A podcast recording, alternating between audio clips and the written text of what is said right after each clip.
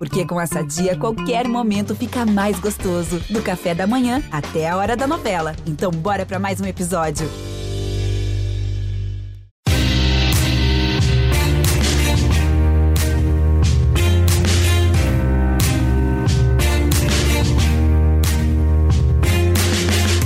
Olá, ouvintes do GE, eu sou Rodrigo Capello, este é o Dinheiro em Jogo. Este episódio será dedicado a entender as finanças dos clubes de futebol do Rio de Janeiro e de Goiás.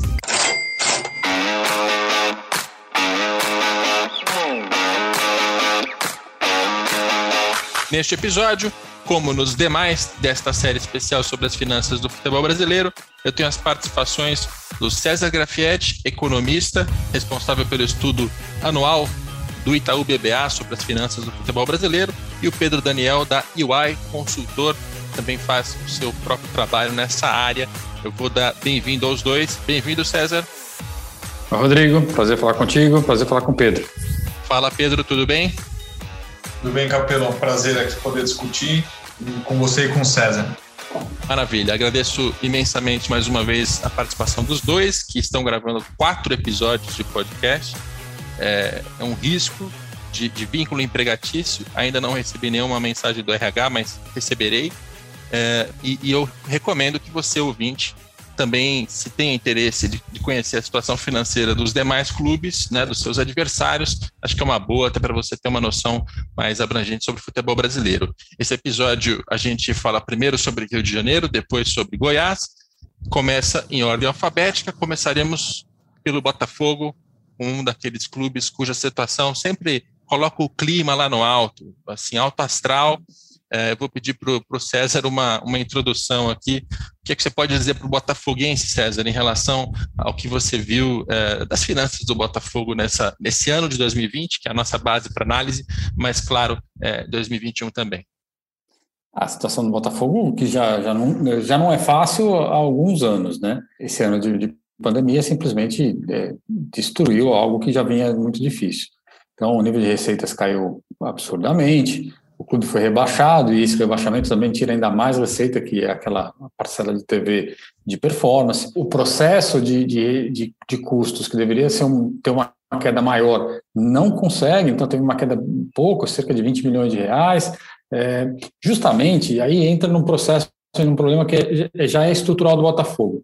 Não é que ele gasta muito, não é que ele é, é, investe demais. O, problema é que ele já faz o que dá para fazer com o dinheiro que ele tem. E o dinheiro que ele tem é cada vez menos. Então, assim, o, o, o Botafogo entra de fato num, num nível de, de, de, receitas e de custos que o que dá para fazer é viver subindo e caindo de divisão. Então, a situação do clube é bastante complexa, já é um clube ali na casa de mais de 700 milhões de dívida, para o nível de receita na casa dos 140, 150 milhões. É um time inviável do ponto de vista prático. Né? Então, o resultado de 2020 só mostra isso, né? só reforça esse cenário. César falou em mais de 700 milhões, isso me dá a, a, a necessidade de abrir um disclaimer aqui. O César tem um método para cálculo do, do endividamento que ele atualizou ao longo do tempo, e ele é um pouco diferente do que eu uso no blog, que foi o que eu aprendi com ele lá atrás a grande diferença aqui é que o que eles chamam no balanço de provisão para contingências, ou seja, ações judiciais que estão sendo movidas por jogadores, ex-funcionários, etc. O César trata essas dívidas como uma dívida é, em potencial. Eu já coloco ela ali no meio da trabalhista como uma dívida que, que está no longo prazo, mas que vai ter que ser paga. Correta a minha explicação aqui, César? Corretíssima a sua explicação, e aí nesse número vai bater mais de 900, né, provavelmente. Então, exatamente, é, exatamente. é isso. Então, é, são dívidas que é, elas ainda não são dívidas, né, mas elas serão dívidas. Então, a chance no futebol isso virar dívida é gigantesca e, e, e vai virar um problema para o clube. Então, faz, faz, sentido, inclusive, considerar de alguma forma é, como dívida, e, e isso é um problema futuro e que acontecerá certamente. É, e até vou deixar muito claro, não é que eu aqui sou quem está dizendo que o Botafogo perderá essas ações. O próprio balanço, o conceito é de que se a perda é tida como provável pelo departamento jurídico, pela diretoria do Botafogo, aquilo é considerado nas suas provisões de contingências. Feito esse disclaimer uh, de contabilidade meio, meio chata, mas necessária, eu passo a palavra para o Pedro Daniel também para falar sobre a situação do Botafogo, que é, todo ano, quando a gente vai falar das finanças é, botafoguenses, é, a gente fica naquela tentativa de não deprimir o torcedor, né, Pedro? Mas é muito difícil olhar para os números todos e, e, tentar passar alguma mensagem aqui de, de otimismo ou de, de que quer que seja. É, pelo visto, o César até tentou, né, a metodologia dele ajudar, né? Então, a metodologia dele estava é, daria uns 800 milhões, né, como ele disse. É. Já o Cabelo, acho que já levou para 900, né? Mas brincadeiras à parte, né, em termos de, de metodologia, a realidade é que é, a, o, o, clube está numa situação assim extremamente complexa, né? É um clube que liderou por muitos anos a parte de endividamento líquido né, no, no Brasil. Né, ele, ele foi o clube mais endividado do Brasil por alguns anos. Né, é, nesse ano de 2020 ele foi ultrapassado né, por, por alguns clubes, mas o fato é que a, a receita dele, como bem disse o César, ela não acompanhou mais a evolução que, que o mercado é, que o mercado teve. Então, se a gente pegar a receita do clube agora de 2020, né, a gente vai ver um número muito parecido do que a gente via em 2013, né, 2014.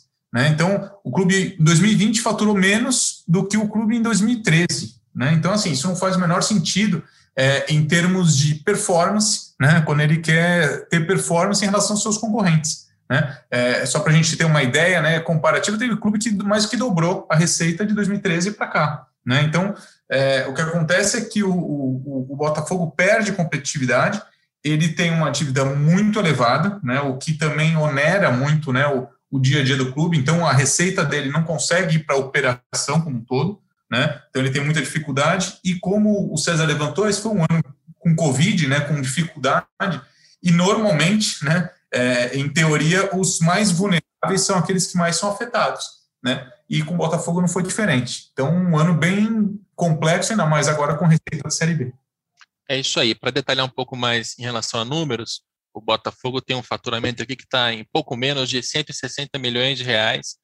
É, em termos de, de, atletas, ele até gerou mais dinheiro nos últimos dois anos do que nos anteriores, então ele fez cerca de 40 milhões em 20, em 19, e ele estava acostumado a fazer 5, 10, né? Então, ele até melhorou um pouco a, a, a venda de jogadores, mas não no nível que ele precisaria, não no nível comparável a, aos adversários que vendem melhor aqui no Brasil. Uh, aí você vai para a área comercial, é uma área especialmente fraca no Botafogo, porque você pega ali, quando, quando eu somo tudo, né, licenciamentos, é, fornecimento de material esportivo, é, o próprio patrocínio, você chega ali a, a coisa de 7 milhões de reais. É, isso, isso, aqui, assim, é, é muito pouco. É, isso aqui é menos do que vários adversários que, que tem torcidas menores, que estão em praças menores, com menos economia, fazem mais dinheiro com patrocínio do que isso aqui. Em termos de transmissão, é, é, o, é um ponto de, de, grande fragilidade, porque, por um lado, é, é ao longo desses últimos anos, muita gente reclamou, né? Não, porque o, o Flamengo recebe muito mais do que os adversários, porque a Globo quer, ou porque o Clube dos 13 e tal. Mas é, eu tenho um ponto de vista aqui meio controverso, que é o de que o modelo anterior de direito de transmissão, em que alguém arbitrava a maior parte do valor, fosse a Globo, fosse o Clube dos 13, porque isso mudou ao longo do tempo, isso era quase que um mecanismo de proteção ao Botafogo, porque é, hoje, com essas receitas de transmissão mais variáveis, que estão mais dependentes do resultado dentro de campo, mais dependentes de uma, de uma Copa do Brasil, que você vai mais, mais adiante recebe mais cotas de premiação, isso está sendo considerado, contabilizado como direito de transmissão, é, é, isso colocou o Botafogo numa situação muito ruim, porque ele, ele não chegou perto do, do Flamengo, ele ganha muito menos do que o Flamengo, e ele foi ultrapassado por outros clubes. Ou, ou, ele diminuiu a distância que ele tinha para outros clubes, como, por exemplo, os clubes de Goiás, que a gente vai, vai citar é, mais adiante nesse, nesse episódio.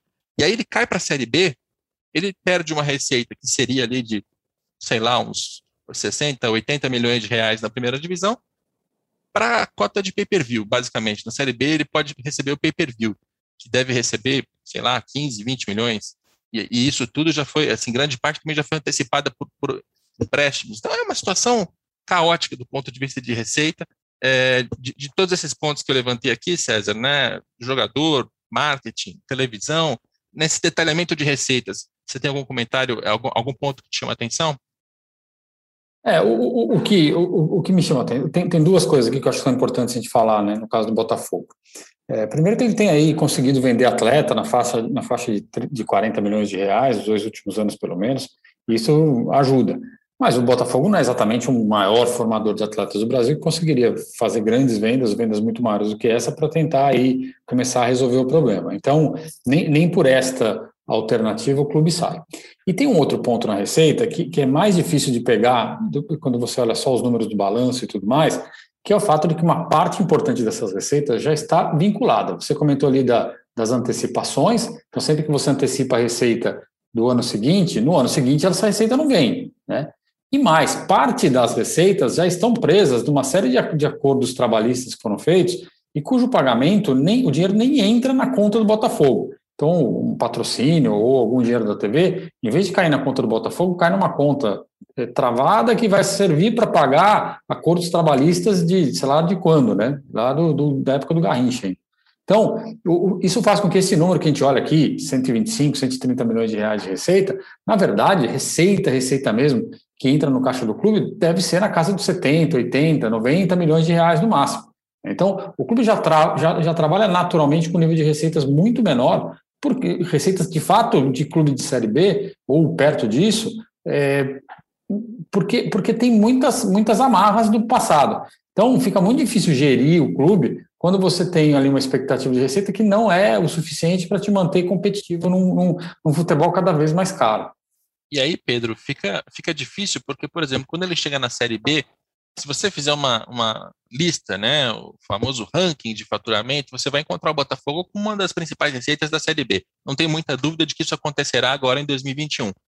Por outro lado, é exatamente essa característica que o César citou, de que uma coisa é você ter a receita entrando e sendo contabilizada no balanço. A outra é, a, o, a, o dinheiro da televisão já foi antecipado com o empréstimo bancário.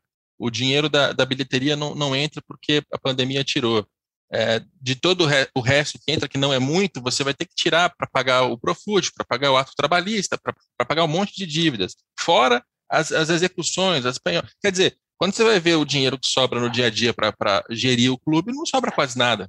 Esse é ponto, ele não consegue converter essa receita na parte de operação. Né? Então, é, se a gente bater o olho em ranking, né, é, a chance de chegar a uma conclusão equivocada é grande. Né? Mas, já que você comentou de ranking, né, Capelo, falando um pouco das fontes de receita do, do Botafogo, você comentou que ele, de fato, tem, é, é tem faturado com transferência de atleta. Né? Mas se a gente pegar no, no, no, mercado aqui do futebol brasileiro, a gente vai ver que nesse último ano, por exemplo, ele foi o décimo segundo que mais faturou nessa, nessa fonte de receita. Então, assim, ele não é o, o, o grande né, benchmark nessa linha. E se a gente for para propriedades comerciais, então, né, patrocínio, publicidade, é, né, entre outros, a gente vai ver que ele é o 17. Né? Então, assim, é, isso eu estou falando de algumas, algumas fontes de receita. Óbvio, a gente pode explorar uma, mas o fato é que é, ele não tem essa capacidade de geração de caixa, ainda mais pensando no endividamento que ele já tem. Então, é, e agora com Série B, a gente, é, ele deve cair nesses rankings, primeiro pela visibilidade, em segundo, né, por todos esses pontos que já foram citados. Quer ver duas coisas só, Rodrigo, aproveitando isso? Diga. A folha dele deve dar mais ou menos uns 6 milhões, 6 milhões e meio por mês. Isso considerando o clube inteiro, não só o futebol, o que indica que o futebol ainda é menor do que isso. 6 milhões de reais por mês de folha é, é folha de clube que subiu da Série A, da Série B para a Série A, né? Uma folha baixíssima, mal dá para competir de fato.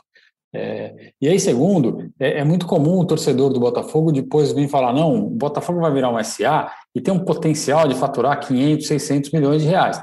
Não tem, né? O torcedor vive numa ilusão de que ele vai conseguir sair de uma receita que historicamente ali não passou de, de 200 milhões nos últimos 5, 6 anos e vai quase triplicá-la só porque vai virar empresa. Então, o botafoguense também vive um pouco deste sonho, dessa ilusão de que vai virar empresa e vai potencializar um negócio que hoje gera lá 6 milhões, 7 milhões de reais de receita de publicidade. É, e não é só o torcedor, as pessoas que estão é, envolvidas nesses projetos de SA, elas também partem dessas premissas. É, o, o, só uma coisa rápida, o Pedro falou dos rankings, e quando ele traz o ranking de, de da parte comercial, é, é muito útil, porque quando você bate o olho e você enxerga que o Botafogo, com o tamanho de torcida que tem, é, com, com, a cidade em que está, ele está abaixo de vários outros, você tem alguma coisa errada, é um indicativo de ter alguma coisa errada, né? É a mesma coisa com as receitas de torcida. Então, nesse, nesse aspecto, os rankings eles são muito úteis, porque eles ajudam a gente a dimensionar, a fazer comparações, e é por meio das comparações que a gente tira as nossas conclusões. E quando a gente trata de, de, de SA, o César citou a folha do Botafogo nesse ano de 2020, ela ficou próxima ali em quase 6 milhões de reais por mês. Eu, eu tenho informação, isso não é opinião nem dedução, isso não está no balanço, mas é uma apuração minha, de que para este ano, agora 2021, a diretoria do Botafogo quer cortar isso pela metade, que é para ir para 3 milhões, 2 milhões e meio, talvez menos, porque o clube não está conseguindo é, operar. Quer dizer, aquele elenco de, de, primeira divisão que foi rebaixado, chega na segunda divisão e tem que ser cortado pela metade. Aí o torcedor claramente vai dizer, mas o, o time é uma porcaria, manda todo mundo embora e contrata outros. Não é tão fácil assim. não é tão simples assim. E trazer outros, beleza. Como é que você vai trazer outros oferecendo, é, teoricamente, a metade daquilo que você tinha antes? É, é uma situação caótica. E aí, é, a gente tem um endividamento aqui, que, como a gente já falou, né, você pode tratar como mais de 700 milhões de reais sem essas dívidas de, de ações trabalhistas, você pode colocar para mais de 930 se você colocar essas, essas contingências junto, e, e, isso se não tiver dívida que, que não está aparecendo aqui no, no balanço, porque um ponto do, do, Botafogo importante é que ele não abre os valores de perdas possíveis em ações trabalhistas. Então, se o departamento jurídico tiver lá 50, 100, 200 milhões de reais em ações, só que ele achar, achar eu estou exagerando, mas se ele tiver a opinião de que a perda é apenas possível, que dá para ganhar o processo, aí ele não coloca isso no balanço e não tem nenhuma. Quer dizer, essa dívida do Botafogo ela pode ser maior do que 930, ela pode estar em um bilhão, a gente não, a gente não sabe. E aí, é, quando a gente entra na história da SA, que foi muito falada nesse último ano, que o César já, já levantou a bola aqui, é difícil você imaginar uma SA que vá sair do papel tendo que lidar com esse endividamento, porque quando entrar o um investidor, ele não vai entrar para para pagar tudo, ou então para, ah, não, vou pagar só uma parte, o resto eu vou lidando com o tempo. Não vai fazer sentido, não tem como esse, esse projeto ficar de pé, né, César? Precisa, precisaria equacionar essa dívida é, concomitantemente ao início da SA. E esse é um problema difícil de resolver. É muito, muito complicado, assim. E isso, isso não é só o futebol, né? Qualquer empresa extremamente endividada tem muita dificuldade em conseguir se reorganizar. E isso passa necessariamente por vender ativos, né? Por vender sede, no caso do Botafogo, as suas sedes, por, por se, livrar, se livrar de, de, de, coisas que talvez no passado fizesse sentido, mas que hoje não fazem. Então, tem que fazer isso, tem que reestruturar a dívida, e aí, esse talvez, apesar de, vai ser engraçado dizer isso, seja a parte mais fácil, porque depois sair de uma receita de 150, 160, para tentar chegar a 250, por exemplo, já é um volume grande para o Botafogo, é um trabalho imenso, leva tempo para você maturar essas receitas. Então, é, a situação realmente é vender o, o, dirigente e o torcedor, o dirigente vender, o torcedor comprar a ideia de que vai ser simples, a gente vai resolver e vai passar a ser um clube de 500 milhões de reais de receita, é uma ilusão que não, não faz nenhum sentido estar tá dentro dela. E até, né, Pedro, tem uma, tem uma conta que foi feita aqui nos últimos projetos de SA, em que, aliás, fazendo um disclaimer, a primeira, o primeiro estudo de SA encomendado pelos irmãos Moreira Salles, quem fez foi a UI. O Pedro Daniel é um consultor da UI, mas ele não tem relação com esse assunto e eu não estou perguntando para ele em relação a isso. Fechado esse, esse, esse parênteses, esse disclaimer, eu acho que a gente precisa fazer. É, quando, quando eu vejo aqui as simulações de números dos projetos mais recentes, eles contam exatamente como o César falou. Não, é, assim que entrar o dinheiro dos investidores, o time vai melhorar, vai voltar à primeira divisão, vai começar a ser um time que vai disputar por Libertadores, com isso ele vai ampliar a sua receita, com mais receita ele vai fazer mais investimento, e daqui a pouco ele está ganhando é, Campeonato Brasileiro, Libertadores. Acreditem se quiser, a simulação feita no projeto atual de SA do Botafogo, ela considera isso como possível, né, mais do que possível, como vai acontecer nesses primeiros 10 anos de SA. Só que essa é uma conta muito difícil, né? Porque se a gente olhar para o cenário do futebol brasileiro, é, não é apenas você organizar a própria casa, pagar a própria dívida, aumentar a própria receita, com isso tudo vai melhorar. Você tem adversários. Você tem mais ricos, o Flamengo, o Palmeiras, o Atlético Mineiro, é, Atlético Mineiro com dinheiro vindo de, de fora. Mas é, não dá para imaginar, do ponto de vista do Botafogo, que mesmo com SA, mesmo que desse tudo muito certo, haveria dinheiro suficiente para sair ganhando tudo, né? É, é o Chelsea brasileiro. É, Na verdade, assim, Capelo, utilizando o seu disclaimer, tá? E dentro daquilo que tudo é, é público, tá? Essa, essa, segunda etapa, essa de ganhar Libertadores, etc e tal, eu não participei e esse relatório, tá? É, o que eu posso dizer é que, de fato, né, nós fizemos o, o, primeiro diagnóstico, não foi um relatório, foi um diagnóstico, né, para os irmãos Moreira Salles, dentro daquilo tudo que é público, tá? E o resultado, entre outras coisas, mas o que eu posso compartilhar com vocês é que é, o, o, clube seria inviável sem um aporte, ou seja, o crescimento orgânico não era mais possível para o Botafogo. Tá? Então, é, foi ali que, que, que, nós saímos do projeto, tá? de maneira muito clara. Agora, o, o César trouxe um, uns pontos que de fato ocorrem, né? porque você tem, numa renegociação de dívida, você tem um haircut, né? ou seja, você consegue renegociar e diminuir esse passivo, você consegue trocar o perfil da dívida, né, renegociar aquilo que é de curto prazo para longo prazo, né, você faz o alongamento da dívida. Então, assim, tem algumas estratégias, mas realmente os números atuais do Botafogo sugerem que assim você tem que ter, o investidor tem que ter muita eficiência em várias frentes, tá? Para que ele consiga colocar o Botafogo, né, numa maneira rápida, de volta não só à primeira divisão, mas num sentido de protagonismo, que é o que sugere esse relatório até que o Capelo comentou, tá? É, a gente tem que lembrar que de fato ele clubes que faturam 600, né, 700 milhões. O, o, Flamengo em 2019 faturou mais de 900 milhões, né? E a gente tem que lembrar que o Botafogo fatura 160 e dentro dos 160, acho que já foi explorado aqui, né? Ele consegue utilizar 90, 80 milhões para a sua operação. Então, assim, ele não, não compete. Tá? Então, assim, a, a, além do aporte, além de toda essa estratégia que eu comentei, é, acho que ele precisa buscar uma, uma, certa eficiência, talvez desfazendo de ativos, como o César bem falou, é, investindo em centro de formação, né? Ele tem uma, uma infra interessante, né? Mas uh, talvez né, o hardware existe, mas talvez o software tenha que ser é, modernizado para que ele possa voltar. Agora, de curto prazo, eu acho muito difícil, tá? Acho muito difícil. Mas esse é, esse é o cenário do Botafogo e acho que isso deveria ser alinhado em todas as partes. Né? Um, um, avanço que ocorreu agora com, com, a nova gestão, né, o novo presidente que entrou, né, o do César, ele, ele foi ao mercado, trouxe um CEO, contratou um CFO, uma coisa que não existia já no Botafogo. Aí isso vai resolver o problema? Não, mas acho que isso pode ser um primeiro passo dentro de uma longa caminhada. Tá? É, a gente torce para que o Botafogo volte para aquele cenário de protagonismo, mas acho que de curto prazo isso não vai acontecer. É, a única coisa é, positiva aqui do meu lado é que, pelo menos com a participação dos dois, do César Grafietti e do Pedro Daniel, não, o torcedor que ouvir aqui vai saber que não é apenas o Rodrigo que está dizendo, né? Porque eu, como jornalista, não sei nada. É, são, são pessoas do mercado que olham para os números também, que olham para a realidade. E se tivesse alguma notícia positiva para dar aqui em relação ao Botafogo, a gente daria. É, e eu acho que os três aqui estão torcendo muito para que o clube volte, volte logo e, e volte a ocupar o seu espaço no futebol. A gente vai falar de Flamengo agora, e eu primeiro preciso tocar uma sirene, por quê? O Flamengo tem o seu balanço auditado pela UI. E aqui uma explicação importante.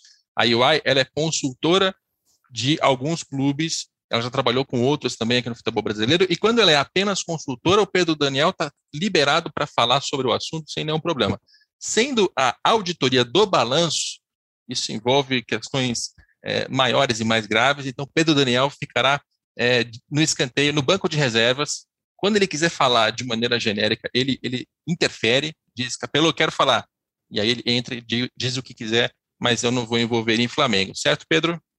Certo, Capelo. Óbvio, até explicando de maneira técnica e bem rápida, né? É, eu, eu posso comentar como consultor, óbvio, dependendo da, da, da, do escopo né, do trabalho, também algumas coisas estratégicas, obviamente, né, não, não venho trazer aqui a, a público, mas é, quando o escopo é de auditoria, apesar de dentro da UI a gente tem um Chinese Wall, ou seja, não sou eu que audito Flamengo e nem participo né, do, do, do da equipe que audita, por eu, por eu ser de consultoria, é, é, não, não é possível que eu, que eu possa aqui é, explorar junto com vocês. Então, não vou ficar nem no, no, escanteio, como você comentou, Capelo. Acho que eu vou entrar no vestiário e aguardar lá dentro. Vocês me contam como é que foi o resultado do jogo depois. Tá bom, beleza. Eu gostei do, do Chinese Wall. É uma muralha da China que tem dentro da UI.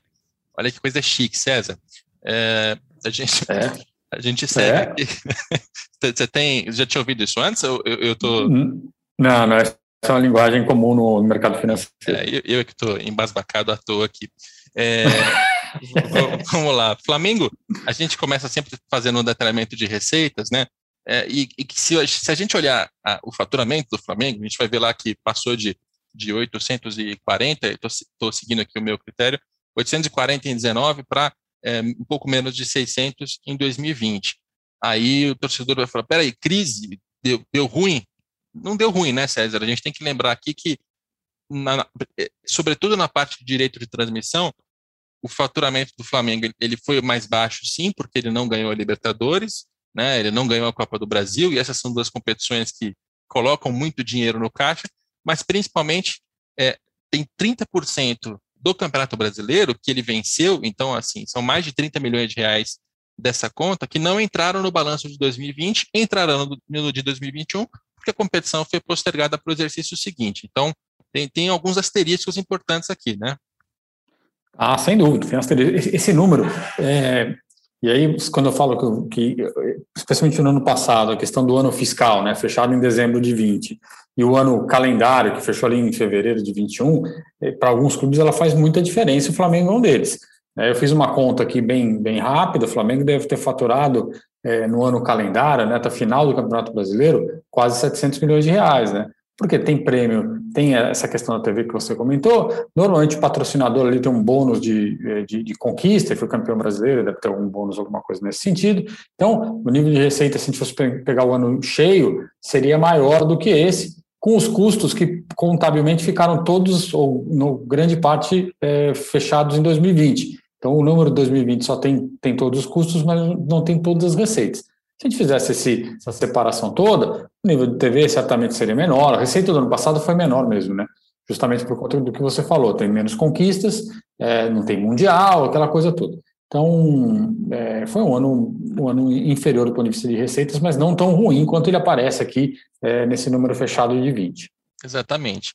É, em termos de patrocínios, o Flamengo está ali muito próximo do Palmeiras, né? Tem um dos maiores, um dos dois maiores faturamentos do país com a área comercial. O Corinthians vem um pouco atrás. Ele tem aqui em patrocínios 95 milhões. É, o Corinthians está um pouco abaixo, o Palmeiras está um pouco acima. E aí quando você coloca é, outras questões comerciais ali, esse valor fica um pouco maior. Todos os valores, todos os números, eu não cito aqui para não poluir demais a, a conversa, mas está tudo lá no blog, no meu blog no GE. É, mas é bom ressaltar, a parte comercial ela continua sendo uma posição de liderança no futebol brasileiro, é um dos que mais arrecada. Em termos de sócio-torcedor, você tem mais de 60 milhões de reais aqui, esse valor ele foi mantido, mesmo num cenário de pandemia, praticamente no mesmo, mesmo patamar que já estava em 2019, o que é também positivo. As bilheterias é, não tem muito o que fazer, elas caíram para um quarto, mas assim, os 27 milhões que o Flamengo contabilizou aqui em bilheteria, em comparação a outros clubes brasileiros, também foram muito maiores, porque o início de temporada do Flamengo é, colocou algum dinheiro no, no caixa ali, vindo da bilheteria. Então, até nisso, o Flamengo teve, teve vantagem.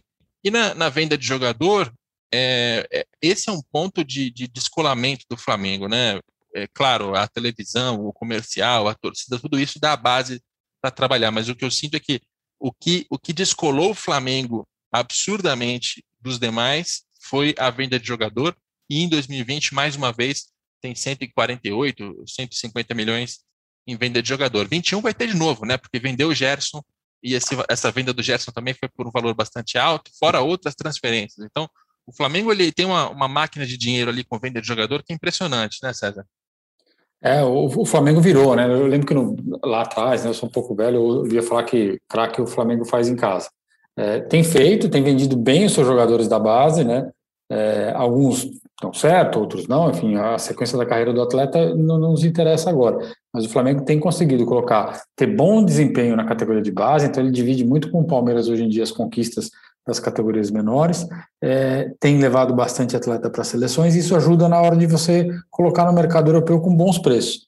Inclusive, até o caso do Gerson, eh, que é desse ano, né, do balanço de 20, mostra que o Flamengo, inclusive, começa a contratar bem. Então, ele contratou um atleta jovem, que não tinha tido um bom desempenho ainda, um grande sucesso na Europa, reforçou esse desempenho no Brasil e agora vai fazer dinheiro. Então, é, o Flamengo conseguiu fazer desta, desta modalidade de receitas e de negócios uma, um, um, tema importante dentro do clube. Agora, é aquilo que a gente sempre fala, tem que tomar muito cuidado com esta informação, porque sempre que o clube usa este valor para o seu orçamento, para a sua atividade básica, por mais que seja recorrente ou, ou, ou de certa forma, clube, os clubes vendem muito atleta, você nunca pode considerar isso dentro das suas contas. Então, o Flamengo tem que tomar sempre muito cuidado com isso, porque, como o volume crescendo, costa sempre a mão do dirigente de um pouquinho além do que, do que pode, ainda que o Flamengo tenha um, um belo trabalho de, de controle financeiro ali na sua estrutura. E está acontecendo, está acontecendo, porque o orçamento para 2021 tem várias linhas que foram, é, foram calculadas, foram projetadas com uma boa dose de otimismo. Uma delas 100 milhões de reais em bilheterias, um valor que não será mais cumprido, não tem como cumprir, porque a pandemia não arrefeceu, não deu para voltar público aos estádios. Até esses dias, o, o, o Luiz Eduardo Batista, o BAP, estava defendendo, dizendo que o Covid é uma coisa do ser humano. É, é porque tem um interesse financeiro, o Flamengo contava com bastante dinheiro nessa linha e não conseguirá nada. Então, a partir do momento em que você. E isso é uma parte, né? Porque você olha o orçamento, você tem previsões é, bem otimistas em termos de performance e, consequentemente, direito de transmissão, venda de jogador, patrocínio. O Flamengo ele é muito agressivo, muito ousado. É, isso deu resultados esportivos, inegavelmente, mas tem aí um, um, um ponto em que, se perder a, a linha, gastar muito mais, endividar, um ano não tem problema, dá para recuperar, dois anos, né? E aí é, é uma preocupação que eu acho que o torcedor tem que ter, e tem, eu, eu percebo isso nas redes sociais, César de que o Flamengo pode estar tá perdendo a linha e pode estar tá se endividando além da conta, pode estar tá assumindo riscos exagerados. Vendo o balanço financeiro, é, e, e, eu sei que você acompanha também os balancetes, tem alguma coisa de 2021, dá para ter uma impressão já sobre 2021. Você tem a sensação de que a diretoria do Flamengo está perdendo o controle sobre essa, sobre essa questão financeira? Acho que ainda não. É, é claro que assim, é, tem que considerar que, tem, que a gente tem uma pandemia no meio do caminho. É, não fosse isso, eu imagino que o clube teria tido um desempenho financeiro, enfim, de, de receitas bem melhor, é, e aí a gente não fala, estaria falando de dívidas tão maiores, é, mesmo considerando que as dívidas cresceram muito porque por conta de investimento. Então, tem contratação de atleta lá do começo do, do ano e de 2019 ainda para pagar, tem é, salários que ficaram mais altos, enfim, aí por conta da pandemia foram postergados para pagar uma parte em 2021. É, eu, eu não vejo o Flamengo ainda numa situação de descontrole. Eu acho que em 2019 eles foram até onde dava, com as conquistas eles esticaram um pouquinho mais a corda no começo do ano. Vamos lembrar que eles fizeram uma boa uma contratação de cinco ou seis atletas também no começo do ano passado. Veio Pedro, o Michael, enfim, vieram outros, outros atletas, que não eram tão caros, mas, mas aumenta o custo, aumenta ali o valor a pagar pela contratação. Então, acho que eles foram no limite que a pandemia balançou, né? enfim, balançou, mas ainda claramente fora da, da, de uma zona de risco, diria eu. E aí, se você olhar, eles estão vendendo jogadores, então o Gerson é um jogador importante está sendo vendido. Por quê? Porque precisa. Né? Deixa de ser, e aí só, só tem que tomar esse cuidado, né? Ainda tem muitos ativos para vender, deixa de ser um, desejo, né? não, não gostaria de vender o Gerson, mas tenho que vendê-lo para colocar ali e, e manter a, as contas equilibradas. Então, assim, acho que foi no limite, tem que continuar tomando cuidado e aí torcer para que a pandemia acabe o mais rápido possível para que as receitas voltem a se encaixar no seu nível mais natural. Tenho a mesma impressão, é, e para colocar números, aquela linha de, de dívidas do Flamengo, que de 2012 até 2018 ela só foi baixando, baixando, baixando, baixando. Em 19 ela voltou a subir, em 2020 ela subiu um bocado e chegou a 720 milhões de reais em dívidas, dos quais é, quase a metade disso, 340 é, e alguma coisa aqui, 350 milhões, estou sempre arredondando os números para não, não dificultar a compreensão. 350 milhões em curto prazo, a pagar em menos de um ano, portanto, no decorrer de 2021 é, são valores que, é, comparados à capacidade de arrecadação, não, não são é, desesperadores, não são, não são problemáticos. Eu tenho a mesma impressão do César. Não, não parece ter saído do controle, mas eles existem e precisa pagar.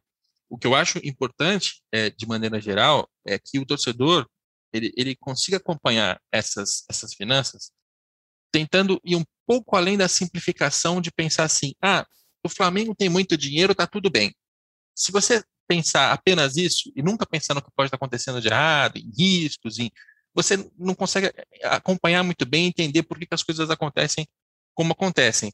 É, quando o Flamengo vende o Gerson, é por isso aqui, porque ele tem uma dívida de curto prazo que é alta, ele precisa honrar esses pagamentos, ele não pode deixar essa parte financeira sair do controle.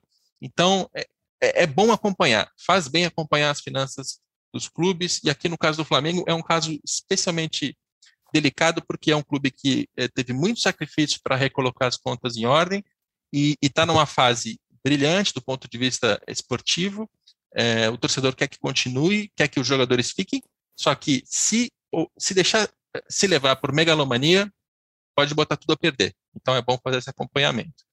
É... É, e, e, aí eu acho, só que assim, no, no, início do ano, ou em algum momento o Rafinha tentou voltar, e aí o Flamengo chegou no limite do que podia chegar e não, não recontratou o atleta. É, e isso mostra um, um, certo, um certo controle, né? É, e, e, é sempre muito difícil fazer isso que você está fazendo, e a gente está falando aqui do Flamengo, porque é o que você falou, né? Vai para a rede social, o torcedor não quer saber. Então, o Flamengo é o grande Flamengo, que não tem problema de caixa, que não tem problema de dinheiro. É, não tem, mas assim, é, a gente sempre pergunta nesse mercado de análise de risco é o que, que pode dar errado? Gente está citando que pode dar errado, né? Contratar um pouco a mais, alguma receita frustrar e tudo mais. Quando você vê, você se enrolou ali e começa a ter que queimar os jogadores, no sentido de vender eles a qualquer preço, para poder voltar a casa em ordem. Então, o Flamengo tem. E a única certeza que eu tenho, de certa forma, é acho que lá dentro eles entendem isso. A parte financeira do Flamengo sempre foi muito, muito boa, especialmente nos últimos cinco, seis anos. Então, acho que eles têm uma plena ciência do que está acontecendo. Agora, é, cabeça de dirigente é sempre assim: a ciência está lá, né, a capacidade de entender está lá, mas a pressão da torcida e um, um, resultado ruim às vezes colocam a perder toda essa segurança que foi criada. É, você tem algumas partes aí que são importantes. Uma é a torcida e o que ela está exigindo, demandando, e, e o torcedor do Flamengo, do pouco que eu conheço, qualquer coisa que não esteja em primeiro lugar, disparado, é, é ruim para ele. É, você tem a, a, mídia, tem muito jornalista flamenguista, alguns assumidos, outros não, e eles querem também comemorar títulos e, né, e acabam, acabam endossando algumas, algumas narrativas que levam sempre para o lado da ousadia, da agressividade, né, que é muito bonito, mas quando dá errado, aí some todo mundo. É, e, os, e dos próprios dirigentes, é, você tem dentro do Flamengo também algumas cisões, né? Você tem um, um, lado lá que é mais financeiro, você tem um lado que é mais futebol. O lado do futebol, ele quer contratar todo mundo, não quer vender ninguém. O que é, o que é lindo também de, de se ouvir, mas na prática você tem ali é, um, um, um, certo enfrentamento sobre essas, essas, esses núcleos dentro do clube. Isso no Flamengo e em outros lugares também, mas no Flamengo eu estou falando porque eu sei que isso acontece. É, até aqui, o mérito do, do Rodolfo Landim foi, né, o presidente do Flamengo, inclusive reeleito, vai ficar mais tempo, foi de saber segurar essas duas partes. É, o financeiro não parece ter sido é, deixado num segundo plano, é, eles têm conseguido fazer as coisas que precisam ser feitas. É, vamos quebrar a nossa, nossa Chinese Wall e trazer o Pedro Daniel de volta? Vamos lá. Pedro, sobe aí, pula o muro. Estou no vestiário, acabei de ouvir aqui. Legal, legal. Não devia nem ter ouvido, que você falou que não ia nem ouvir, mas tudo bem, a gente não conta para UI. O César gritou aqui para dentro. legal. Quebrada a nossa muralha da China, é, vamos para o Fluminense. Eu já quero passar logo a palavra para Pedro, porque ele deve estar tá, tá, louco para falar, estava ouvindo todo esse tempo. É, esportivamente é um ano que, que o torcedor gostou, né, Pedro? Porque o Campeonato Brasileiro foi bem, é, classificou para Libertadores, é, e para um clube que estava tão endividado e com tantos problemas esportivos e financeiros, foi um alento o ano de 2020. Agora, do ponto de vista financeiro, administrativo, político, que introdução você faz em relação ao Fluminense? De fato, teve um ano e ele superou as expectativas em termos de performance, né? Não só por conta da realidade financeira né, do clube, mas até pelo, pelo padrão do elenco e dos principais concorrentes. Né? Então, a gente, é, o Fluminense disputou com, com clubes muito mais ricos, né? com, com, com um plantel muito mais, é, é, muito, muito mais forte financeiramente. O, o, ponto do Fluminense é como é que ele vai poder usufruir né, dessa, dessa performance para que ele possa se estruturar melhor para os próximos anos. Né? a gente tem que lembrar, e aí até um, levantar um sinal de alerta aqui, né? Acender um, um, um alerta de que muitos clubes que não tinham uma estrutura financeira bem montada, a partir do momento que elas chegaram, seja em Libertadores ou em alguma linha muito acima daquilo que eles tinham em realidade, é, muitos é, caíram na isca, que a gente chama, né? Eles morderam a isca de maneira é, muito fácil, ou seja, já que eu vou jogar Libertadores, né, eu posso investir mais, né? Porque, afinal de contas, a Libertadores, a segunda fase já começa um mata-mata, ah, meu time tem um histórico de mata-mata, meu, né, meu clube é copeiro, e começa a criar aquela armadilha que você vai pagar conta por 5, 6 anos. Tá? A gente comentou agora há pouco sobre o, Botafogo, né? Lembra que eu comentei? Ah, a receita dele hoje é menor do que 2013 e 14.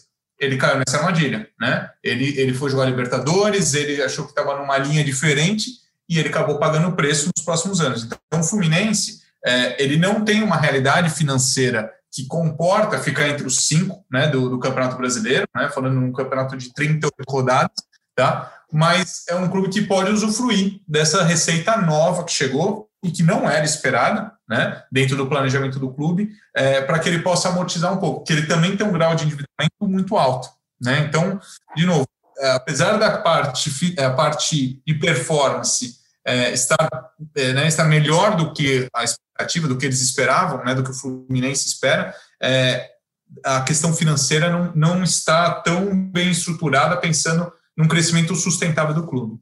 É a impressão que eu tenho é de que o Fluminense está passando por um momento que o, o, Botafogo teve em 2016 e o Vasco teve em 2018. É um momento em que clubes é, ultra endividados, com dificuldades financeiras muito grandes, eles encaixam, é, tem, montam um time que é, é, muito eficiente dentro de campo, consegue uma classificação para Libertadores. O, o, o, Botafogo conseguiu em 16, o Vasco não, mas é, e, aí, quando você olha o balanço, você vê ali números que dão uma impressão de, de que começa uma virada, começa uma reestruturação. E meu único receio é, é, o de que o Fluminense vai passar por aquilo que o Botafogo e o Vasco passaram. Porque os dois também tiveram momentos em que parecia que tinha começado uma virada, é, já, já voltou a, a, piorar e piorar muito logo na sequência. Então o Fluminense tem que tomar esse cuidado. Mas tô, tô achando boa até aqui a administração do, do Mário Bittencourt. É, a gente vai, vai mostrar os números aqui, mas é, ele me parece que, que conseguiu, assim, no mínimo, evitar que as desgraças financeiras impactassem o futebol. Isso não é pouco, isso é difícil de fazer. Eu vou passar de novo a palavra para o Pedro. É, em relação a isso, assim, qual foi a sua impressão sobre Mário Bittencourt? Né? Porque é um, é um advogado, todo mundo conhece lá pelas por aquele episódio da, da, do rebaixamento, da defesa no tribunal, é, enfim. E ele, e ele fez parte da administração ali que ele foi vice-presidente de futebol, de que gastou demais e, e, perdeu, a, perdeu a linha, endividou naquela saída da Unimed. Ele estava envolvido naquele momento. Então a impressão que eu tinha, pelo menos, é a de que vai entrar alguém que é muito inteligente, é muito arrojado, mas talvez é, queira ser agressivo demais num cenário que que é perigoso. E, e, pelo menos nesse primeiro ano de administração dele, a impressão que eu tinha foi desfeita. Assim, o Mário está tá com o pé no chão. Você tem a mesma, mesma percepção? É, olhando os números, tá? Os números nesse, nesse período de gestão, né? É, é, não tem é, um, uma linha tão grande, né, para a gente poder comparar, mas sim, ele procurou cortar custos, tá? O ponto é que o, o Fluminense ele, ele, não, ele, não, ele não vai ser em um, dois ou três anos Aqui, de uma maneira orgânica, né, como a gente gosta de falar, ou seja, sem um aporte de fora, é, aqui é um trabalho de mais de cinco anos tá, de reestruturação. A gente tem que lembrar que, o, apesar do clube né, estar na Libertadores, né, ter alta performance de campo no ano, no ano passado, nós estamos falando de um clube que fatura mais ou menos 200 milhões, né, só para trazer um, um, um range, né, um, um, uma dimensão, e ele tem um, endividamento de mais de 600. Né, nós estamos falando de um endividamento aí de 650 milhões também, é, de maneira arredondada. Então, assim, é, não está confortável, né? não está uma situação confortável para poder voltar a investir ou trazer uma situação como essa. Para não ser injusto com, com o Botafogo, né? Quando a gente fala, né, trouxe o ranking para o Botafogo, né? Vou trazer para o Fluminense também, porque, por exemplo, em receitas né, de propriedades comerciais, que eu comentei, ah, o Botafogo foi o 17, o Fluminense foi o 14. Né? E, de novo, ele também está no Rio de Janeiro, ele também tem uma história, né, uma massa de torcida que não deveria trazer né, uma posição como essa. E, e, uma coisa que eu gosto de fato de, e, isso eu falo realmente com frequência, né, quando falo no Fluminense, é, o Fluminense tem um histórico de revelação de atletas. Isso é um fato, né? Todo mundo brinca, ah, é, foi revelado um Xerém e tal. É, e, mas isso não se converte de maneira financeira. Tá? Se a gente pegar um histórico de cinco anos tá, de transferência de atleta, né, para não ser injusto com um ou dois anos, né, alguém pode ser um outlier, tá? O Flamengo foi o oitavo clube que mais faturou no Brasil. Tá? Então ele fica atrás de Atlético Paranaense, ele fica atrás, como o César comentou bem, né, Flamengo, Palmeiras, ele fica atrás do Grêmio, atrás do Santos, ou seja, é, é, realmente ele tem ali um potencial né, de formação, mas ele ainda não converte no âmbito financeiro. Tá? Eu, falei de, eu falei de cinco anos, né? E também para não ser injusto, no último ano, né, no último balanço, ele foi o nono de 2020, tá? Em termos de faturamento, tá? Então, é, esse é um trabalho que não só o Mário, tá? Mas talvez as próximas gestões precisam trabalhar melhor para que o clube possa monetizar tudo aquilo que ele tem é, em termos de qualidade. É verdade. É, e, e, é curioso, né? Essa impressão de que, de que o Fluminense vende muito bem também tem a ver porque no momento exatamente anterior, se você pegar os anos 2000, se pegar o início dos anos 2010, era um clube que, que arrecadava assim quase nada. E aí teve investimento em Xerém, né, teve, teve estruturas novas, teve, teve algumas mudanças é, providenciais ali e fez com que ele passasse a faturar ali todo ano é, 35, 40, 45 milhões e esse dinheiro ele é útil. Né? São várias as vendas de jogadores nos últimos anos. Eu nem vou citar alguma, porque eu vou, vou, vou esquecer aqui, mas assim, eu vou citar uma: Richardson. Richardson saiu do Fluminense recentemente, é, indo para o Watford, se não me engano. É, e foi um valor, um valor ótimo, chegou e resolveu muita coisa. Mas, quando a gente coloca em, em termos comparativos, como o Pedro está fazendo, mostra que o Fluminense ele poderia, é, ele poderia arrecadar ainda mais. Mas aí, aí eu coloco o César na, na conversa de novo, é, é difícil também você levar a negociação de um jogador ao seu, ao seu ponto mais, estressar essa negociação ao melhor ponto possível quando você está precisando desesperadamente de dinheiro, né? O Fluminense tem, tem dificuldade em relação a isso. É, fica, fica você, você é obrigado a vender, né?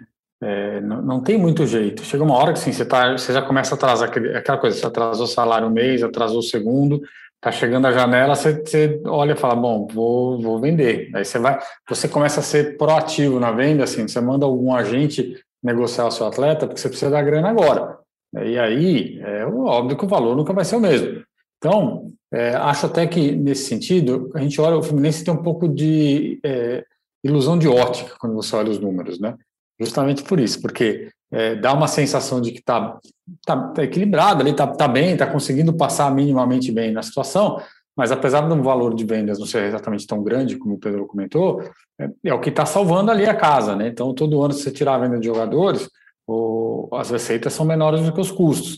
Ainda que os custos, se você pegar de 2016 para 2020, caíram de cerca de 220 milhões para 145. Então, assim, é uma queda grande. O Fluminense está fazendo o que tem que ser feito, cortando custo, reduzindo despesa e tudo mais. Só que essas receitas, elas são gastas ou porque você precisa pagar dívidas, essas receitas com de atleta, ou porque você precisa cobrir um buraco que está cada vez maior nesse sentido. E faz um investimento aqui e outro ali. Então, é, o Fluminense tem feito o suficiente para não se, não se enrolar mais, vamos dizer assim. Ele estancou um pouco ali a, o problema, mas não é que está longe de dizer assim, nossa, o Fluminense está aí no caminho para se salvar, até porque ele tem uma vantagem, né? Uma vantagem, uma, uma desvantagem, duas vantagens. A desvantagem é ter o Flamengo do lado. A vantagem é olhar e ter Botafogo e Vasco. Então, parece até que realmente é muito melhor do que é. É isso aí. O, César falou das despesas, é importante ressaltar isso mesmo, porque o Fluminense nos últimos anos, quando você pega a despesa no total, ela reduziu, e quando você olha a despesa só com folha salarial, ela foi mantida mais ou menos no mesmo ponto o que é um bom sinal. Significa que ele está poupando dinheiro em outras frentes, não no futebol. Né? O futebol está tá mais ou menos mantido ali.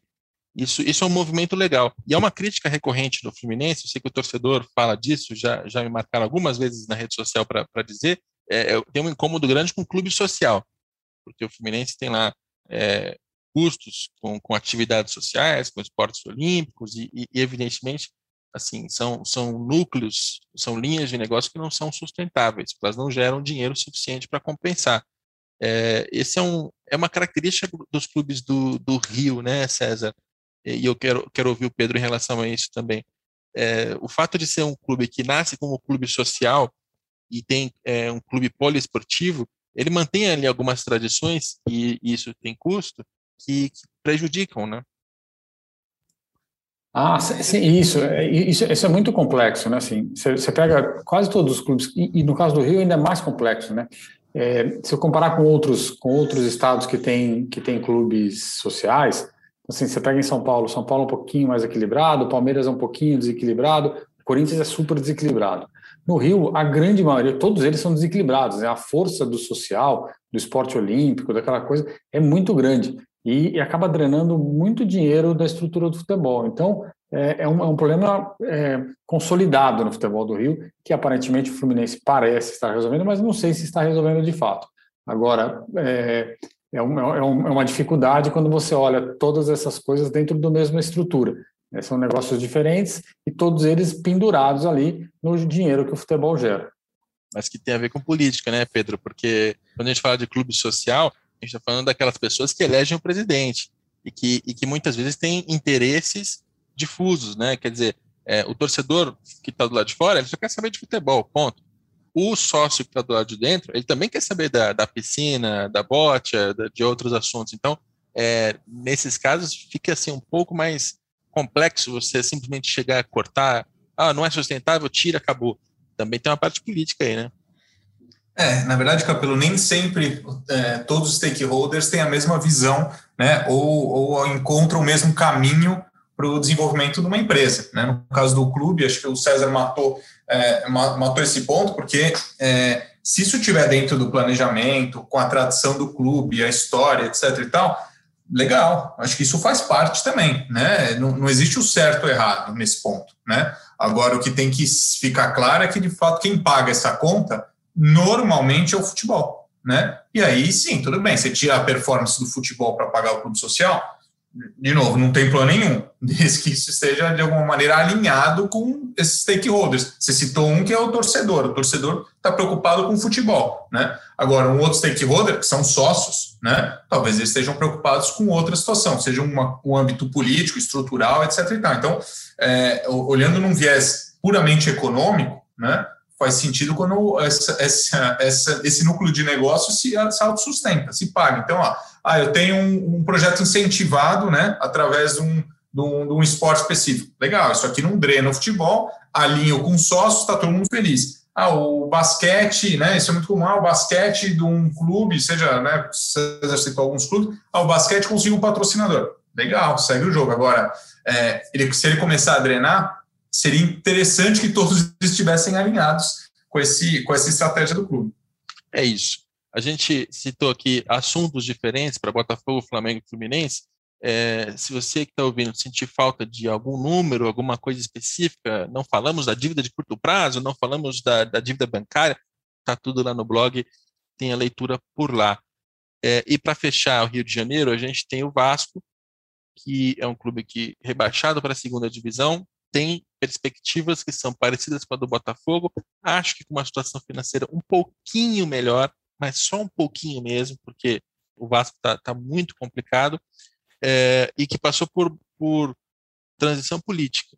Né? É, o presidente era o Alexandre Campelo, sai o Alexandre Campelo, entra o Jorge Salgado, não sem, como sempre nas eleições do Vasco, uma grande, grande confusão, assim, envolveu até tentativa de partidos políticos, do PT entrar com, com sei lá o que no STF para empossar o, o, presidente levenciano que não.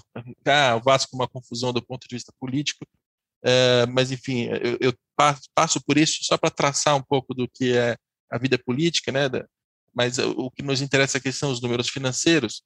E aí, César, é, em termos de receita, a gente fala de um clube que é, perdeu arrecadação, que é frágil em muitas linhas, tanto na, na, transferência de jogador, que ele quase não consegue dinheiro, né? Assim, tem 25 milhões em 2020, que é o que é pouco diante da necessidade comparativamente com outros clubes. Né? Você vê, o Fluminense com 40, o Pedro já fez a crítica de que deveria ter mais porque está faltando. O Vasco com 25, e, e, e 25 foi um bom ano, porque geralmente é, é 2, 3, 5, é realmente uma linha muito fraca.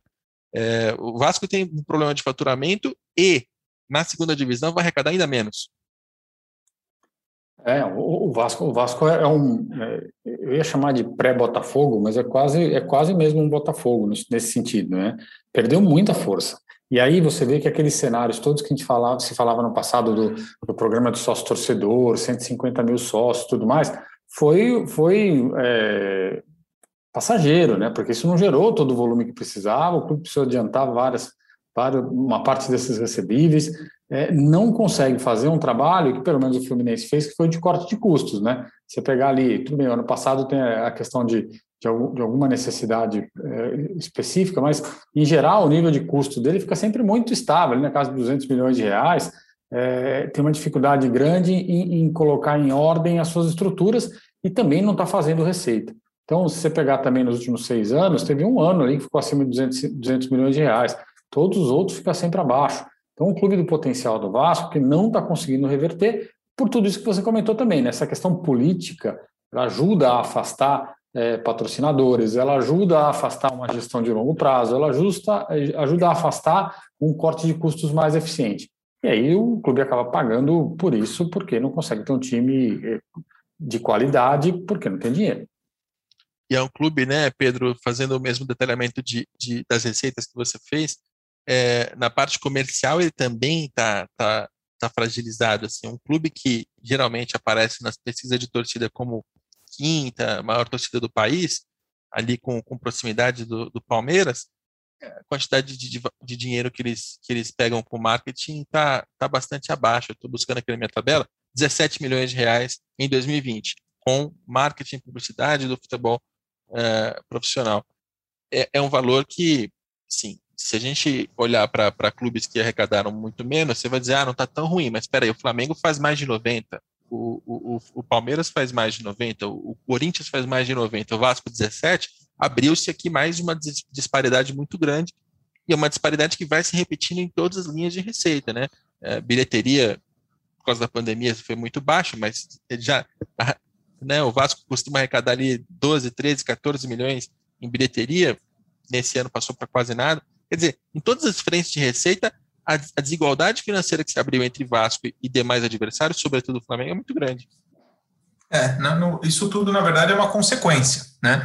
É, quando a gente fala de, das receitas comerciais, né, o, o, Vasco ele deixou de competir com, com, com clubes que têm o, a, o, tamanho de torcida né, é comparável a ele, ele, agora ele compete com o Fortaleza, com o Atlético Paranaense, né, é, o próprio Bahia que assim, sem nenhum demérito para esses clubes, né? Mas é que eles não têm a massa de torcida e nem estão num, local, é, em termos financeiros, de potencial comercial, né?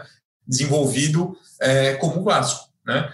E outra, quando a gente começa a ver historicamente, o Vasco sempre né, foi um competidor direto do Flamengo, né? E a gente viu que hoje isso não existe mais. Né? Se a gente for hoje olhar a fotografia né, atual do, dos clubes do Rio, o Flamengo fatura mais que os três somados né? mas que é, Fluminense, Botafogo e Vasco somados. Então, é, onde que o Vasco é, tem escaminhado? Acho que o César fez um comentário interessante, que é, é se a gente for fazer uma projeção do Vasco, ele está muito mais para Botafogo do que para Flamengo.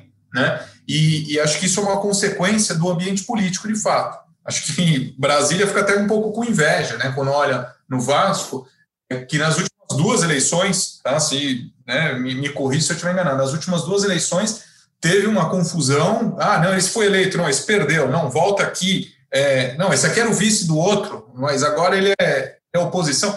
Assim, é, se você tem que explicar para quem é de fora do futebol, não vai, não vai entender. Né? E, aí o que acontece? Se eu sou, eu sou de uma marca, né? É, se eu penso num planejamento de aderência de marca, eu olho uma situação como essa, opa, é muito risco para eu estar atrelado, né, ou levar meu branding para um trabalho é, né, de, de, de, uma plataforma comercial. Né?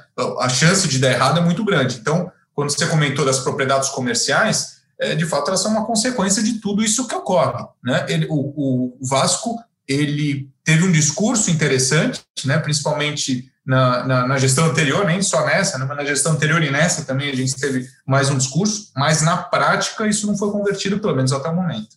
É, e quer ver como é que essa, essa, essa situação política ela gera situações assim que são é, diferentes. O Vasco, nesse balanço de 2020, ele acrescentou ao seu endividamento trabalhista quase 120 milhões de reais. Acrescentou. Aí o torcedor vai dizer, mas isso foi tudo feito agora? Não. Essas são ações trabalhistas que já corriam e que estavam sob responsabilidade do escritório da advocacia do Paulo Reis. Paulo Reis é um antigo aliado do Eurico Miranda, mas antigo mesmo, assim, desde os anos 80, é alguém que já estava com o Eurico e que ficou a vida inteira é, entre seus, seus altos e baixos, mas esteve a vida inteira com o Eurico. Em 2020, o escritório de advocacia chega e diz: olha, é, preciso avisar uma coisa aqui. Tem 83 milhões de reais a mais em ações que não estavam contabilizadas. Espera aí, mas como assim? Aí a diretoria do Jorge Salgado contrata uma auditoria, a auditoria checa a situação e encontra mais 36 em ações que já existiam, estavam tramitando, mas que não tinham sido contabilizadas e não eram de conhecimento da própria diretoria do Vasco. A diretoria financeira, o departamento jurídico não sabiam que as dívidas existiam, que colocou o clube numa situação é, especialmente assim constrangedora. Aliás, para todo mundo, porque por um lado é impressionante que, que as duas administrações não soubessem da existência dessas dívidas. Uma das pessoas envolvidas diretamente nesse assunto, né, da parte financeira, o Adriano Mendes, é, estava nas duas gestões. A KPMG é consultora do Vasco, a BDO é auditora do balanço do Vasco, e ninguém, ninguém pegou mais de 100 milhões de reais, quase 120 milhões de reais em dívidas que surgiram, que brotaram. Isso é uma situação assim de, de absoluto descontrole e de confusão política, porque lá no fim, quando você vai buscar explicação para essas questões, sempre tem política envolvida, sempre tem as suas alianças, os seus conchavos, as coisas que aconteceram dentro do Vasco. César, você, além de trabalhar com, com futebol já há muito tempo, você tem uma, uma, uma trajetória ainda mais longa no mercado financeiro. Isso é comum? Isso acontece fora do futebol? Esse tipo de história, você, você conhece? É, diga que sim, para pelo menos a gente ter esse alento. Acontece, mas quando acontece é porque assim é, ou a empresa é, é, muito grande e encontrou um problema é, pequeno, ou a empresa teve uma dificuldade imensa que aí estava escondendo de fato alguma coisa no, no, balanço. Então, só acontece em casos, é, em geral, em casos extremos, tá? É, no nível que a gente está falando, que você está comentando do Vasco. É, significa um descontrole ou uma tentativa de ludibriar alguém.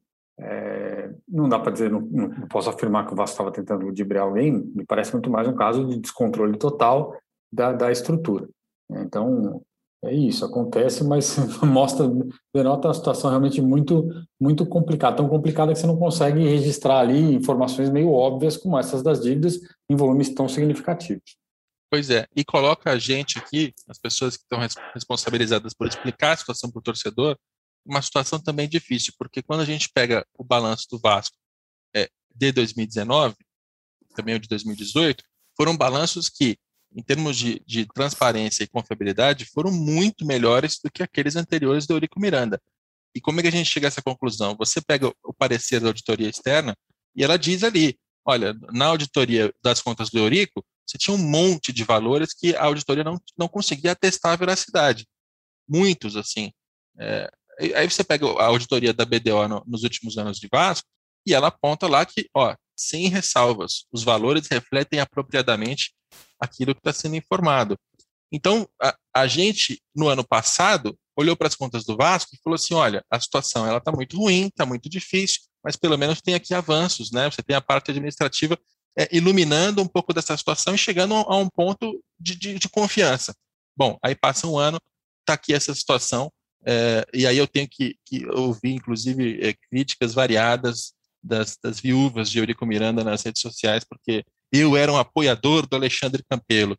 Não, eu, eu, trabalho com, com os retratos que são fornecidos pelo clube e, e pelo menos, assim, em, termos de confiança, agora eu vou esperar. Vou esperar mais tempo. Não dá para confiar nem no que está sendo dito mais nos balanços do Vasco, infelizmente. É, vocês querem acrescentar alguma coisa sobre Vasco ou, ou já fazemos as malas e, e vamos para Goiás? Pedro, tem algum acréscimo? Não, é, é, acho que do Vasco a gente já falou bastante e eu acho que a pior situação é o ambiente político mesmo. Acho que o econômico é, a partir do momento que ele fizer um pequeno ajuste político, eu acho que ele tem um potencial muito interessante. O ponto é que agora com, com Série B é, vai demorar um pouquinho a mais. Vai demorar, vai demorar porque a receita despenca, o custo tem que despencar também. Se por um acaso não voltar, como aconteceu com o Cruzeiro no ano passado, aí fica ainda mais difícil. É, é, é realmente uma situação desesperadora em todos os aspectos.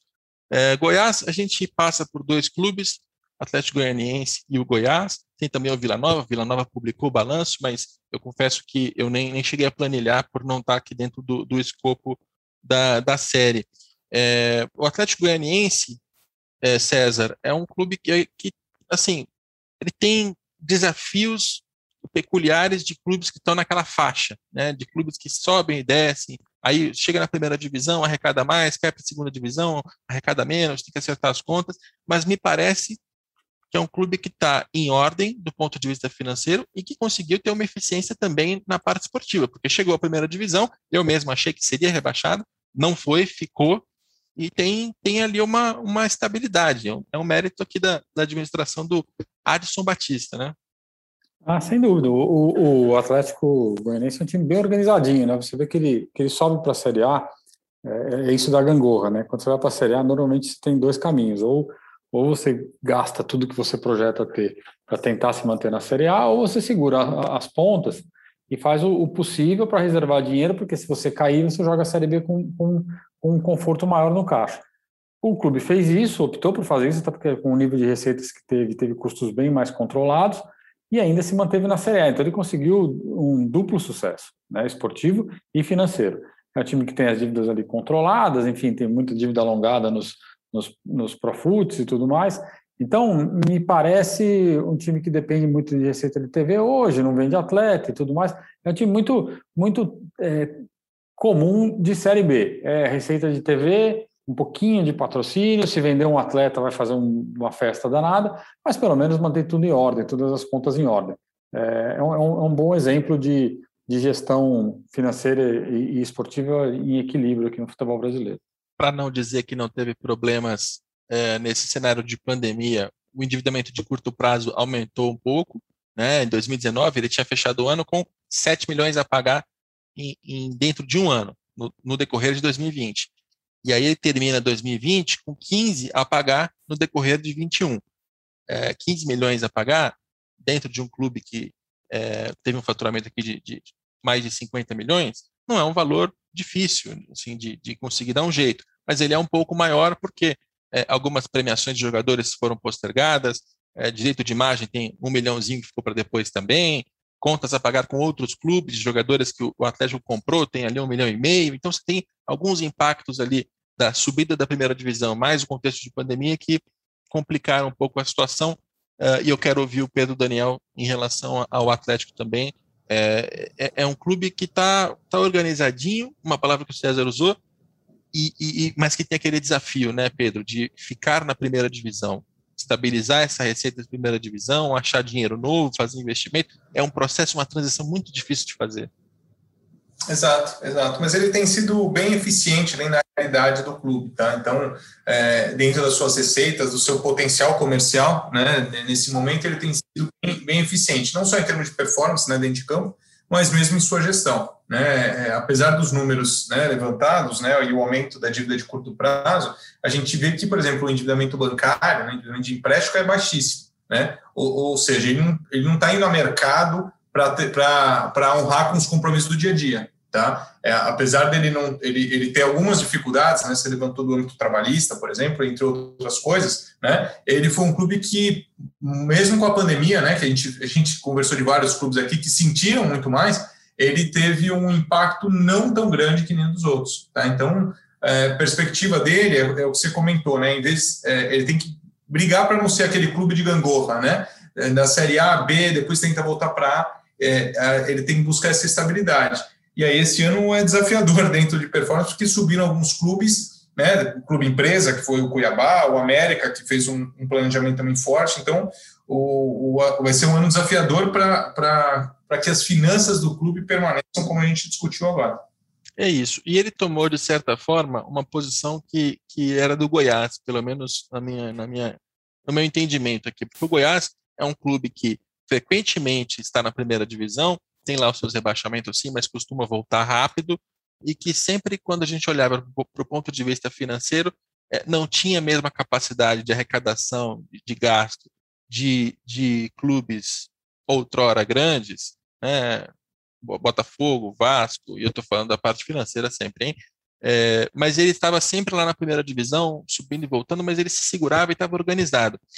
Isso é, me parece que mudou um pouco, porque tanto o Atlético subiu, ficou e tem essa situação financeira um pouco mais facilitada, quanto o Goiás caiu para a Série B, vai perder receita, vai ter suas dificuldades e tem aqui é, um endividamento que não é muitíssimo alto, mas que aumentou no, no, no meio da pandemia. Assim, a, a dívida dobrou, a parte de curto prazo triplicou. Quer dizer, é um clube que começa a se complicar financeiramente justo na, na hora que chega na, na segunda divisão. É, você, você tem essa você tem essa leitura, César, de que essas posições, esses clubes meio que se inverteram, não sei se momentaneamente ou, ou em definitivo, mas que o Goiás está tá passando por problemas? É, de fato, é, é, elas se inverteram, mas é, se você pegar o histórico do Goiás, lá, de 2016 até 2019, era um clube que tinha mais dinheiro em caixa do que dívidas com bancos, por exemplo. É, tinha ali dívidas de Profut, dívidas alongadas, dívidas operacionais, ali os salários, enfim, essas, é, os direitos de imagem, mas era um time organizado. Agora, é, a gente precisa lembrar que ele também fez recentemente um investimento no seu estádio. Né? Então, uma parte do dinheiro que ele tinha em caixa, ele usou, quase todo esse dinheiro ele usou para os investimentos no estádio. É, e talvez neste processo, né, processo final de construção de reforma do estádio, que ele tem um estádio pequeno, enfim, mas para a necessidade dele bastante ok, é, ele talvez tenha descuidado do time, o que é um risco neste momento.